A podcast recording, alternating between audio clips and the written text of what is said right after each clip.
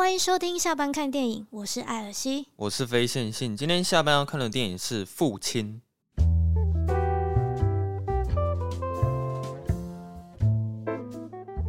我有发现到这部电影的场次特别少，嗯，本来是要去威秀看啊，结果发现他那个场次只有三场而已，所以可想而知，应该会去看的观众应该是蛮少的。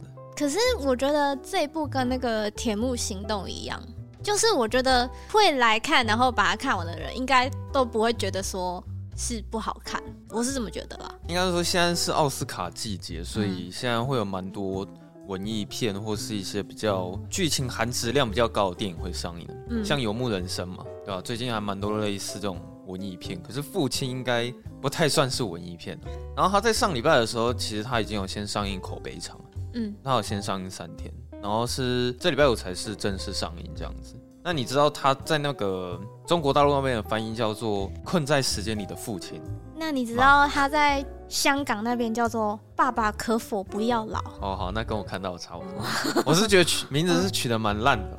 是，我觉得《困在时间里的父亲》是还可以啦。可是我觉得不行的，因为他这部电影里面其实不是在讲这件事情。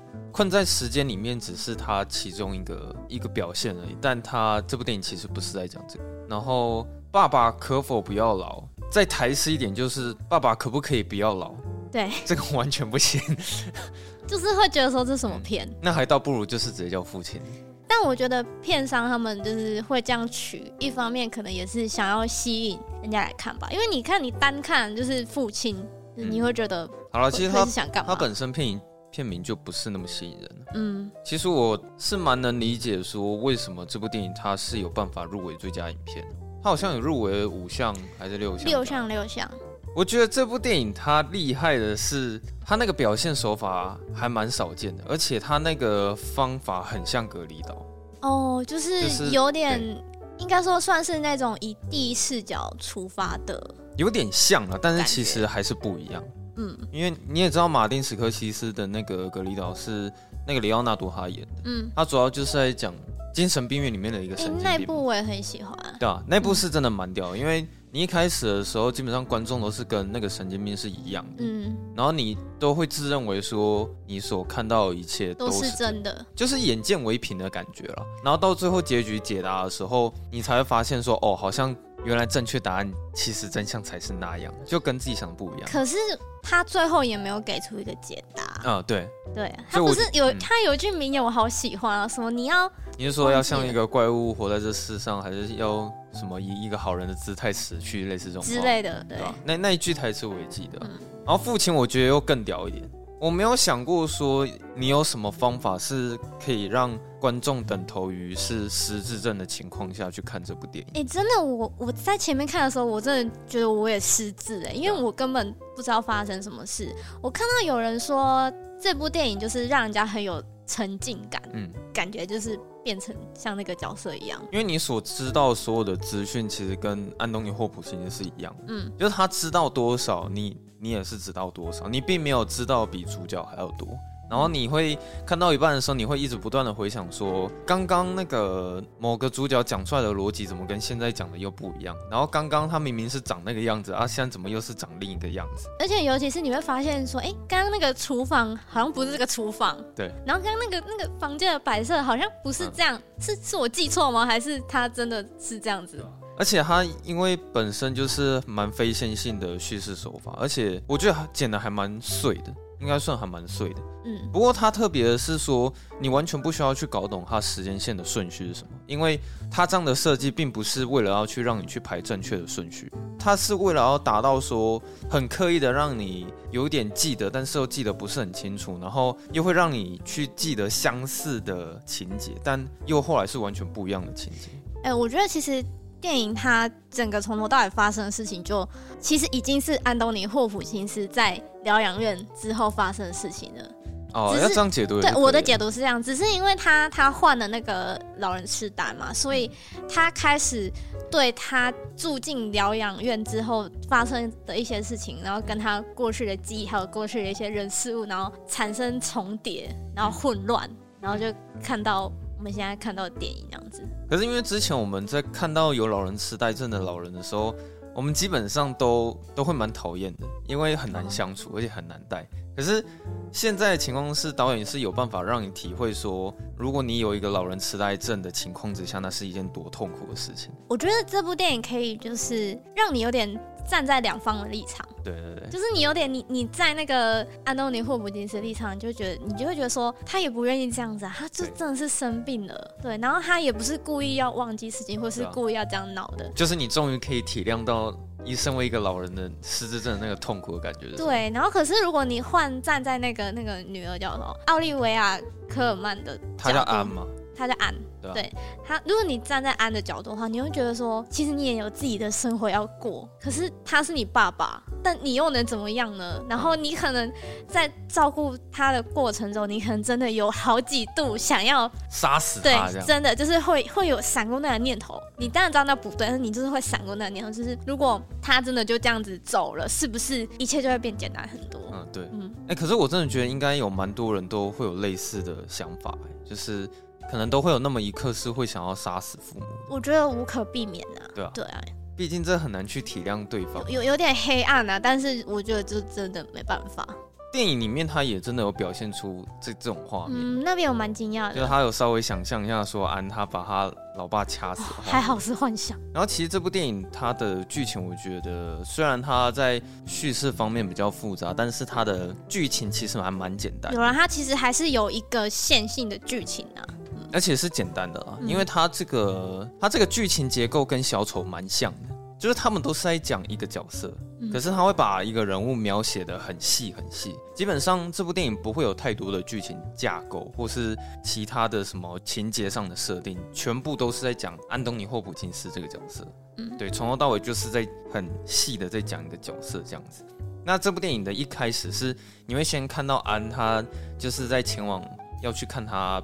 父亲的那个路上，然后安就是见到他父亲的时候，这时候你才了解到说，哦，他去找他的目的是因为他爸爸得了就是失智症。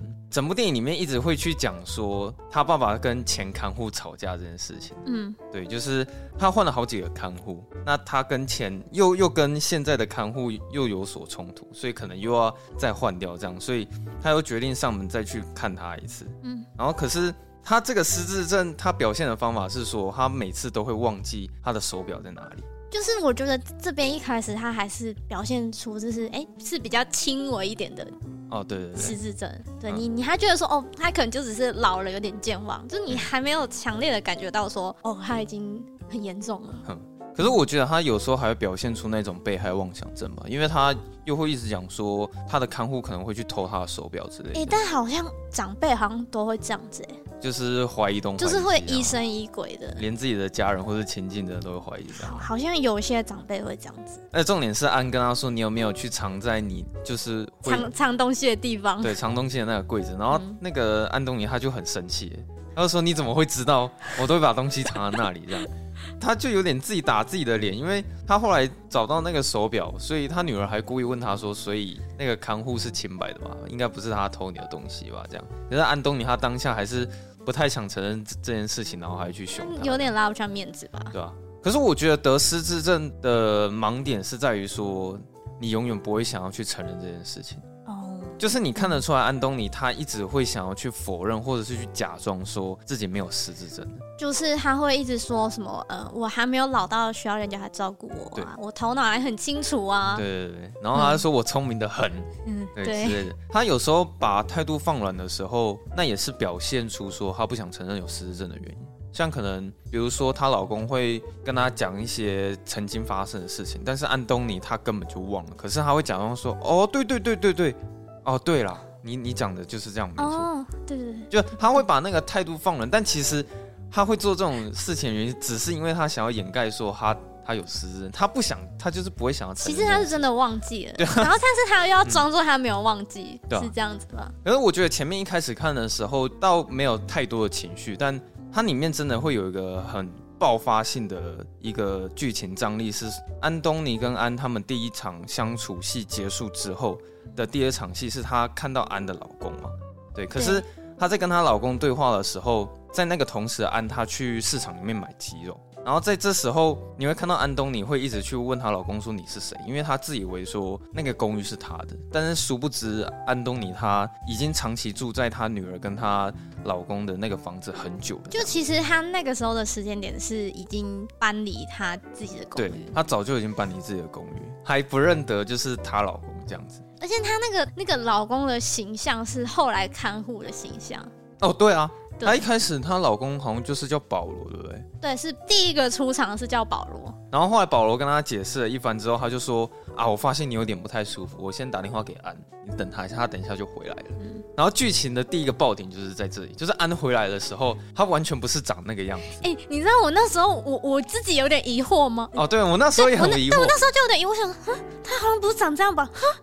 对啊，对我我连我都开始怀疑自己了。然后我就想说，这这为什么好像跟刚刚剧情这样逻辑？我想说不对啊，还是这是他另外一个女儿？嗯、其实那是第一次观众陷入就是老人痴呆的那个体验。嗯，对，你先看到那个安不是原来的那个样子。然后再第二个爆点是，她请她老公就是把那个鸡肉啊先拿出去。对对，然后他们接下来的对话是说，那个安东尼一直在问他说，那个男的到底是谁？然后安就回答他说，这里没有别人、啊，对啊，这里没有别人，只有我们两个。然后安东尼就说没有啊，刚刚拿鸡肉的那个男人，拿鸡肉的男人他去哪里了？结果后来他就整个镜头会跟着安东尼到厨房去去找，结果发现是真的没有任何一个人。嗯，我觉得那个是整部电影的第一个有爆点的地方，因为从那时候我大概就知道这部电影的基调应该就是这个样子，就是让你一直很混乱。嗯，可是我没想到说他这部电影越到越后面，他其实玩的越凶。因为几乎每一场戏，它都是会一个轮回，然后或者是都会让你有老人痴呆。而且而且，我觉得他甚至会有一些重复，一直重复。对，他会有一些一直重复的东西，而且他还会很故意，就是前面跟你讲 A 答案，然后后面再跟你讲 B 答案。像他前面是安瑟讲说他要搬到巴黎，嗯，可是他后来去看心理医生的时候，那个安东尼就说：“你不是说要搬到巴黎吗？”然后后来他说：“没有。”我是要待在伦敦，嗯，对，然后我那时候我会想说，啊，剧情刚不是讲说他去巴黎吗？怎么现在又变成伦敦？所以我才我才觉得说那是他后来回想的。哦，对啊，对，因为他后来后他后来在疗养院，就是可能把这些他全部的记忆都混淆了。嗯，就是有时候我在看的时候也会怀疑说，现在我所得知的资讯到底是正确的还是假的？但其实我觉得观众得到的这些资讯是否正确，其实也。不是那么重要，对，就是你有，我觉得你有体会到很混乱的那个感觉，基本上就是成功了。因为像另另一个还有一件事情，就是安有解释说他跟保罗已经结婚了，然后安东尼又讲说，那、你们不是五年前就离婚了吗？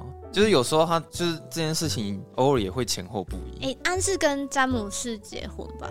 对，他其实应该是他其实跟詹姆斯结婚，然后他搬去法国的新男友是保罗。对，是这样吧？对，是这样，没错。好，他看到我还没有识字。而且你刚刚不是有说，就是有一些就是台词都会重复吗？嗯，像他有一些经典台词，我觉得第一个是我的手表不见了，哦，这这句话蛮常出现的吧？对对。然后关于那个手表，我觉得最好笑的一场戏是，因为他那个手表又不见了，然后这时候他就是看着安的老公手上有一个很漂亮的手，那个应该是詹姆士。哦，对，他就一直盯着那个手表看，然后詹詹姆斯就突然讲了一句说：“ 为什么你要一直看着我的手表？”然后他那时候还会一直就是回避、那个，侧击就是回避那个话题。他嘴巴一直在跟他讨论安的事情，嗯，对。可是安东尼嘴巴一直都是在讲手表的事情。然后后来他就问他讲说：“你这个手表到底是哪来的？你是自己买的还是别人送的？”然后詹姆斯说他自己买的。然后这时候还安东尼还要补一句说：“那请问你有收据吗？”就是他怀疑。对方偷他手表的程度是有点坚定，说那个手表就是他的。在这部电影里，手表应该算是一个很重要的象征吧？对啊，算是一个。他一直很执着于手表，嗯，他很注重时间呐、啊。嗯，而且我发现有几场戏，他好像也故意把那个黑白、黑夜跟白天会对调。比如说，他说现在是晚上八点，可是我记得外面看起来的窗外是白天。哦，你有你有印象吗？我记得还有一幕是他本来起来是早上，然后后来就突然。安回来之后，就是又变晚上了。哦，对，嗯，就他有时候时间也会颠倒。然后再还有一个经典台词是，他会讲说，反正他们又不会讲英文。他说：“你干嘛搬去巴黎啊？”然后反正他们又他们又不会讲英文。其实他这句台词重复蛮多次。嗯，然后还有一句是他很常讲说：“我绝对不会离开我的公寓。”对啊，这这句话也很常讲嘛。对，里面我最印象深刻的台词就是，其实那场戏我看我蛮想哭的啊。就那时候好像呃安的老公他已经受不了了，就是有点不耐烦，然后对他说出很不礼貌的话。然后他就跟他讲说：“我可以问你一个问题吗？”然后安东尼就说：“嗯、而且他还说你要诚实回答，不可以给我耍花招。”然后你看得出来，安东尼他心里好像突然变得很紧张。他讲的经典台词就是说：“你到底打算还要这样活多久？继续去糟蹋你的女儿？”那我觉得他前面在讲这句台词的时候，我觉得倒也还好，因为只是听起来很伤人。嗯、但是到有一次，呃、第二次啊算，算是第二次，他讲这句话的时候，突然整个变得很严重，是他会动手去打安东尼。真的，我看到那边我也觉得难过。对，那边我有点有点泛泪啊，因为我完全不是因为感动，是那个气氛实在是太过于沉重了。因为他毕竟他动手打人，而且他又是一个老人家。嗯、但虽然你前面你在看安东尼那些很脱序的行为的时候，你是真的会觉得说安东尼很难相处，嗯，而且你也不是很喜欢这种角色。当你看到他就是被打的时候，就是有点被霸凌的感觉吧，你突你会突然觉得他好可怜，然后你就会觉得说啊，不要这样子啊，其实他也不是故意的。但是我有另外一个场景，我也是觉得有点想哭，就是那个那个时候不是有个新来的看护来面试吗？嗯、就是罗拉。他一直说他长得很像他以前女儿露西。对对啊，他是同一个演员演的。哦，是同一个演员，是同一个演员演的。哦。但是因为他露西出现的时候是躺在病床上，所以看不太出来。对。反正是同一个演员演的，然后你记不记得那一幕？就是他不是本来跟那个罗拉不是有说有笑的吗？对啊，就是在讲说什么哦，他很会踢踏舞啊，什么干嘛的。嗯，然后后来画风一转，然后就变成说他怀疑他女儿要抢走他的公寓。哦，对，那边我看也蛮难过的。然后我就看到那个女主角，她她的那个演技，就是她那个眼睛。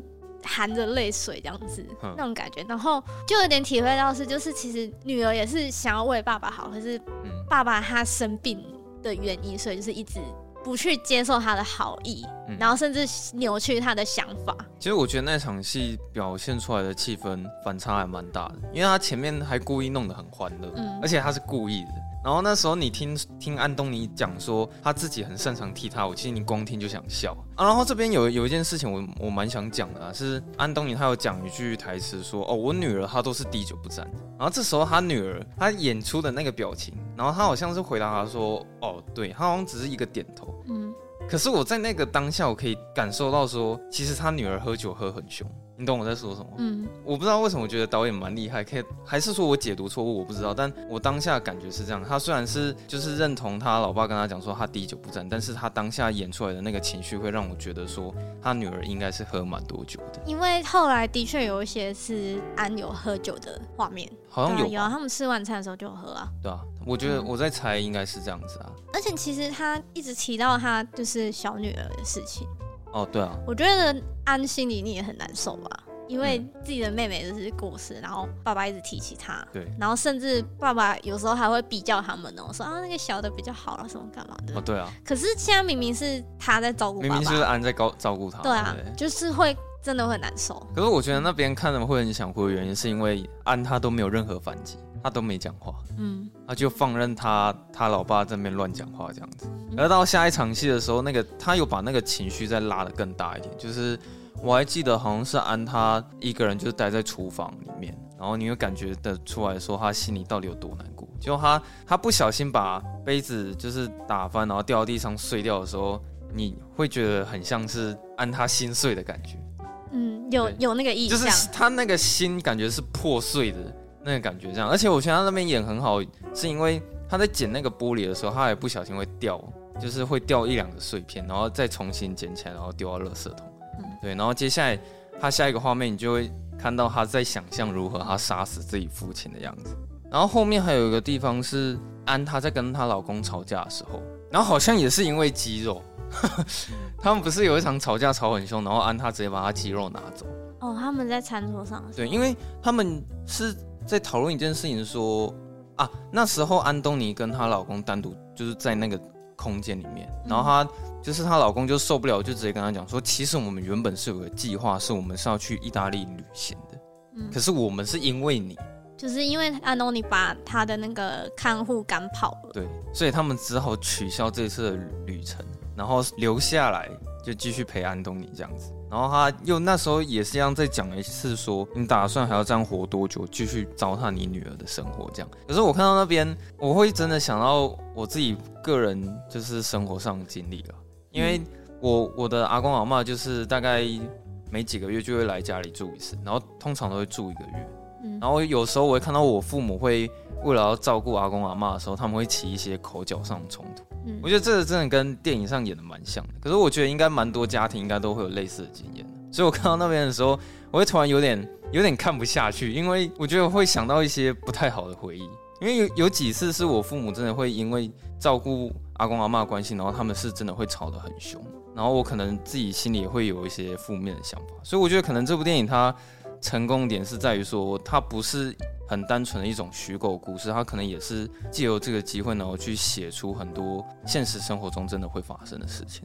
那边是不是还有一幕是安东尼从房间走出来，然后听到他的女儿跟他的女婿就是在在说要把他送进疗疗养院的事情？嗯，对。然后结果后来他们出来，然后大家一起吃完晚餐后，同样的场景就是又又再发生了一次。对。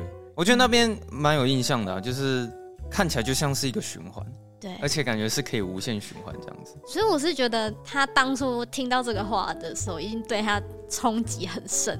哦，对啊，他就一直记得这件事情，然后一直可能一直不断循环，一直不断循环说，哦，他女儿要把他送进疗养院啊，这样子。欸，好像老人都会蛮抗拒疗养院这件事情，就可能觉得说把他们丢在一个地方吧。嗯，但其实我觉得。你要这样子靠自己子女，甚至是孙子孙女的力量去照顾，我觉得真的太负担太大。对，负担太大，我觉得这是你身体上的、体力上的累就算了，嗯、可是我觉得是精神上的折磨，是真的很，很、嗯啊、会很辛苦。我我是没有遇过这种事情，但是我可以想象得到。所以我觉得把他们送去疗养院，嗯、我觉得其实会不会反而是比较好？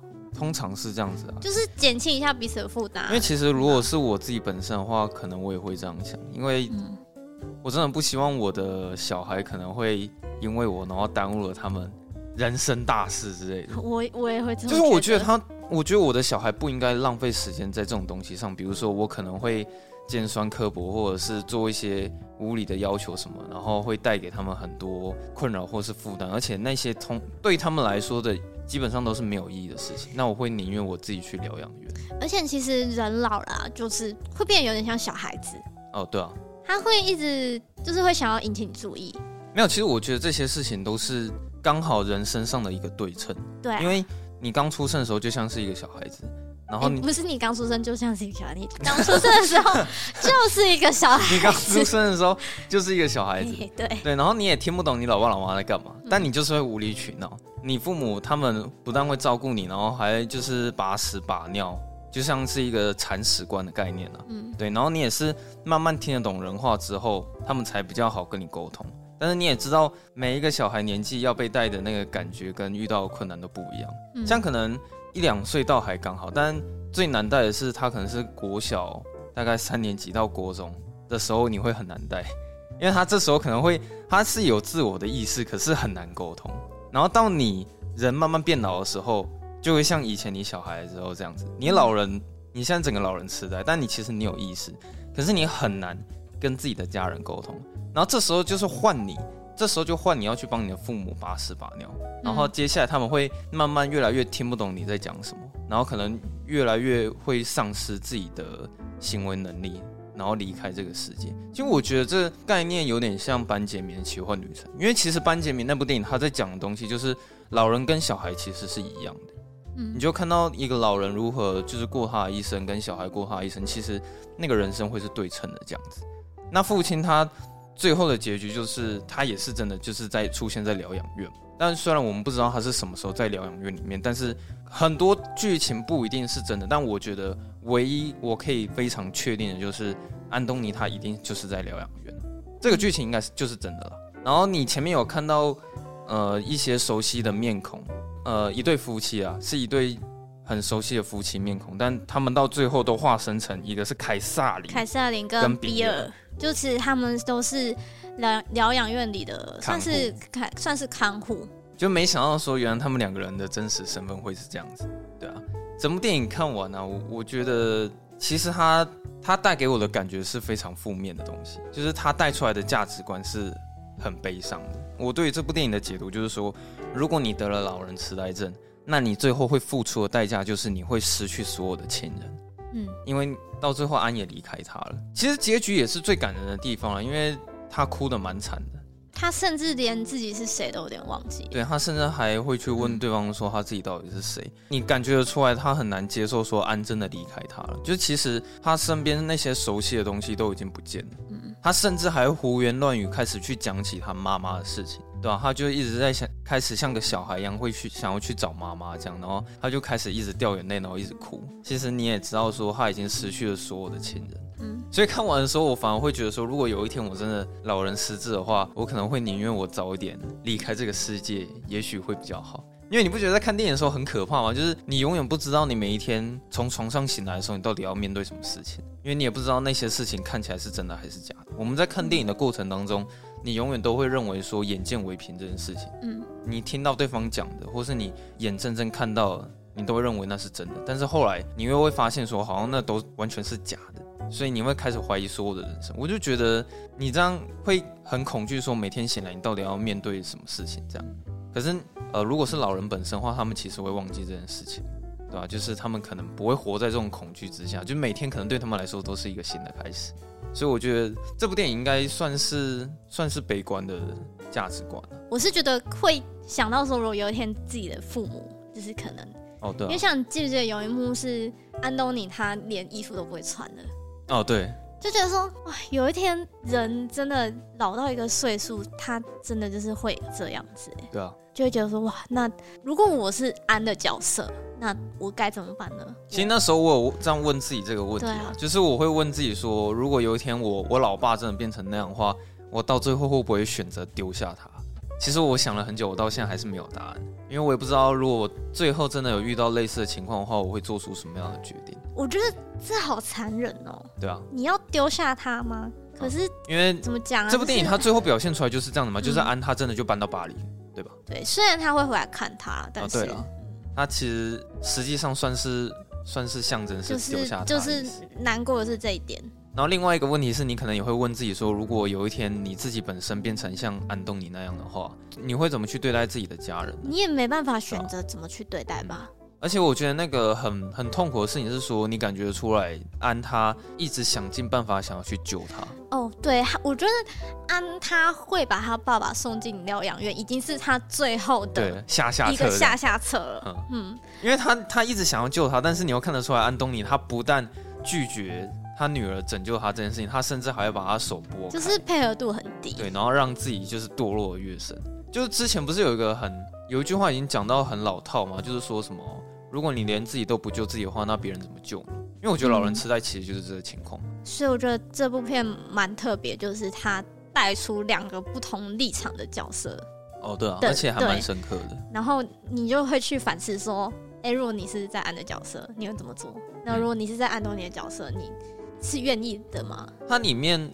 我觉得她老公的那个角色其实也蛮写实的啊，因为好像通常男生的角色好像都会变成像他那样，就是会对老人痴呆症会可能会比较冲动一点。应该是那个没有血缘关系的那一个，啊、没有血缘关系的那一方可能就会比较冲动一点，嗯，因为毕竟不算是自己的直系血亲，啊、那你当然可以很冷血的说，你就把他送去疗养院啊。对啊。可是你身为一个人的子女。就是你爸爸妈妈也是这样养育你，这样这么久，就是你应该没办法这么轻易做出这个决定。那、嗯、他是很冷血，没错啊，嗯、但是他的出发点也是因为他永远受不了说看到就是岳父，然后这样一直对待自己的老婆。他其实也是蛮实际的，就是他不希望老婆每天都是受这种委屈啊。嗯、而且其实这部电影他有一个地方有在暗喻说他们有离婚这件事情。哦，有那个毛巾从两条变一条啊。哦，对，又或者是那时候他不是有动手，就是打安东尼嘛，然后安到现场的时候，他虽然没看到过程什么，可是他看到安东尼就是已经开始掉眼泪。嗯，他有补一个画面是安回到卧室里面要睡觉的时候，他只是坐在床上，然后默默的看着她老公，然后那个画面就切掉，所以我在猜说他们两个应该就是离婚。啊，因为他切掉下一幕就是毛巾变一条。可是我大概也可以知道说，老人不想要去疗养院最。主要的原因还是因为说不希望离开自己身边熟悉的人了。因为他去疗养院之后，他他完全是一个陌生的环境呢。看完电影这部电影的时候，还会去羡慕有一些老人，就是为什么他们可能到七八十岁的时候，他们可能到七八十岁的时候还还很清醒。就你不觉得很厉害吗？有一些可能七十几岁的一个老阿嬷，她也是在就是做一个面摊店的老板，就是在卖面的，或者是。有一些阿公，你可能会看到他就是会去做一些木雕。之前不是有一些新闻，就说什么什么阿公还是阿嬷，然后就是七老八十，然后开始接触什么电脑，然后什么用小画家还是 Excel 什么画很超厉害的图，我想说哇，这个连我都画不出来，到底怎么用了？对啊。然后国外有那种，对我记得日本有个阿妈，她就是也是很老的时候，她才开始学摄影，嗯，然后她就是拍出一些连我都想不到的一些作品。就觉得说哇，只是还是有一些长辈是就是是，如果他们没有得这个病的话，嗯，可能会有不一样的结果。其实我觉得学习这种事情是，只要你肯学，不管几岁都不嫌晚了，嗯，对吧？如果你是真心想要学的话，讲很老套的话，活到老学到老。干，而且这应该也是唯一一个避免老老年痴呆的方法，就是你只能不断学习。哎、欸，我有一个阿姆，因为我之前有真的住在我阿伯家，然后。嗯我阿姆他就是会一直在玩那个，就之前电脑不是有那个踩地雷吗？排七吗？哦，排七哦，还是一直玩那个。然后他说为什么要在玩呢？他就说哦，这样才不会老人痴呆。对对对对对。啊，不是哦，有一些老人他们会透过打麻将方式，就是就这样训训练你的脑脑，或者是在公园里面下棋。反正脑袋就是要一直使用嘛。但我最佩服的对象还是那个好莱坞里面有一个导演叫克林斯维特，嗯，他拍过《美国狙击手》。最近是赌命运转手啊，然后比较有名还有萨利机长、哈德逊奇迹。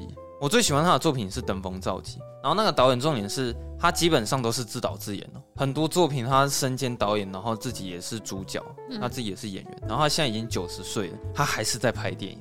我觉得厉害的是，因为拍电影这个东西太复杂，完全不是老人在做的事情，它复杂层面很高。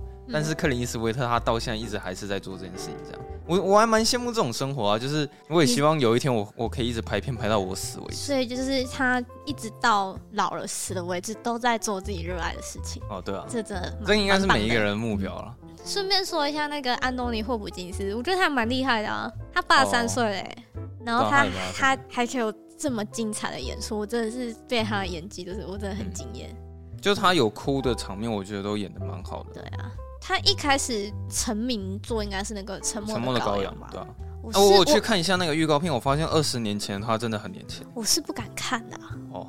沉默的羔羊，我觉得我们应该改天会去看一下，因为他毕竟是少数，就是一部鬼片，就恐怖片会得最佳影片的。他好像就是凭那一部拿最佳男主角。嗯、而且我看安东尼霍普金斯在这部电影的表现，盖瑞欧德曼应该会有危险。对，我看完也是这样想说，哇。到底是盖瑞欧德曼还是安东尼霍普金斯？我真的有点对，对。本来还想说应该妥妥的是盖瑞欧德曼。对，我那时候也是这么想，可是现在看父亲就觉得说可能不好说，不好说。然后那个奥利维亚科尔曼，他也是影后、啊。哦，我觉得他很会演。他是去年是去年还前年，嗯，争宠。哦，对。吗？他演那个那个、嗯、是皇后吗？他是是是是他演的吗？是他演的啊，他就是那一部让他也是。也是去年也是拿蛮多奖项啊，然后也是有得最佳女主角。她演的蛮好的啊，就是应该是说这部电影本来就集结了蛮，就是虽然就少数那几个演技特别好的演员，他们两个这次也都入围啊，男主角跟女配角，啊啊、所以哇很精彩，就是哦，嗯，这个演技。好啦，其实每一届的演员我都觉得蛮强的，像今年还有一个竞争对手是法兰西斯麦朵曼哦，这个，可是她她不是女配角，她是女主角，她是女主角，嗯，对吧？他们两个不会不会那个，通常演员也都是奥斯卡比较大家会想要关注的一个重点，嗯，因为一基本上大众在看电影都是在看演员嘛。那我最后想要问一下，你觉得最后结局那个镜头带到窗外面是都是树？你、哦、这个我没有想太多哎、欸。因为他前面其实台词有讲到树叶这一句话，嗯，对，但是我对于结局的看法并没有想太多，对，我只是单纯会认为说安东尼他已经失去了他他的家人这样子。我是看到有人是说，就是嗯，怎么讲？你人老了之后，然后你得这个病，你感觉就像是你一棵失去叶子的树哦，对，然后就只剩下一些枯掉的树枝。哦，是哦，有人这样讲，是，是？有人这样解读。可是我觉得好像还好，但是我因为我看到那个树林蛮茂密的。我我想不出来，他为什么最后一个画面？对对，我我一直在思考，但是我想不出来一个合理的解释。说不定可能前面很多剧情都是假的，但就唯独那个树叶是真的嘛。好吧，如果我觉得如果有听众就是对于最后面这个镜头有什么解读的话，可以欢迎跟我们分享，因为我蛮想知道到底是。哦，对啊，对。他结局也比较偏向是这种淡淡的结束了，嗯，对吧？但我觉得这个收尾还算不错。因为可是我觉得它的收尾很淡，但是嗯，内心的感觉是很沉重的。就我觉得看完了当下，呃，情绪是蛮强烈，没错。但是你过了一天，我再回想这部电影，那个感觉会更强烈。就是它还蛮有那个韵味吧。